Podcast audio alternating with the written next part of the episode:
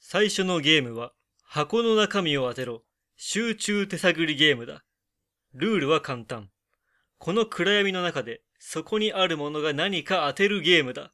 それはつまり、触ってもいいってことだな。もちろん、むしろそれ以外にどうやるんだ。危険なものだったりするのか。え例えば、ゾンビとか。それは危険だ。噛まれたら終わりですね。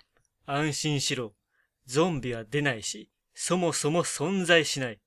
一番危険でも、ダイナマイト程度だ。それ結構危険なやつ。ゾンビじゃないならセーフだ。ダイナマイトも十分アウトですよ。では、最初のゲームを始める。最初はリス。と、仕切り直しだ。今完全にリスって言ったよね。言ってないもういい始めるぞやけくそかよ。よーし、ここかな。お、暖かい。しかも思ったより大きい。まるで人間みたいな。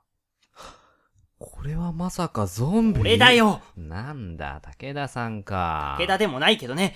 竹雄だからね。ゾンビって触ったことないからもしかしてって思っちゃいましたよ。俺に触ったことあるんだからすぐ気づけよ。それもわからないんじゃ、このゲーム勝ち目ゼロだよ。そろそろ答えを聞かせてもらおうか。まだ触ってすらいないけど。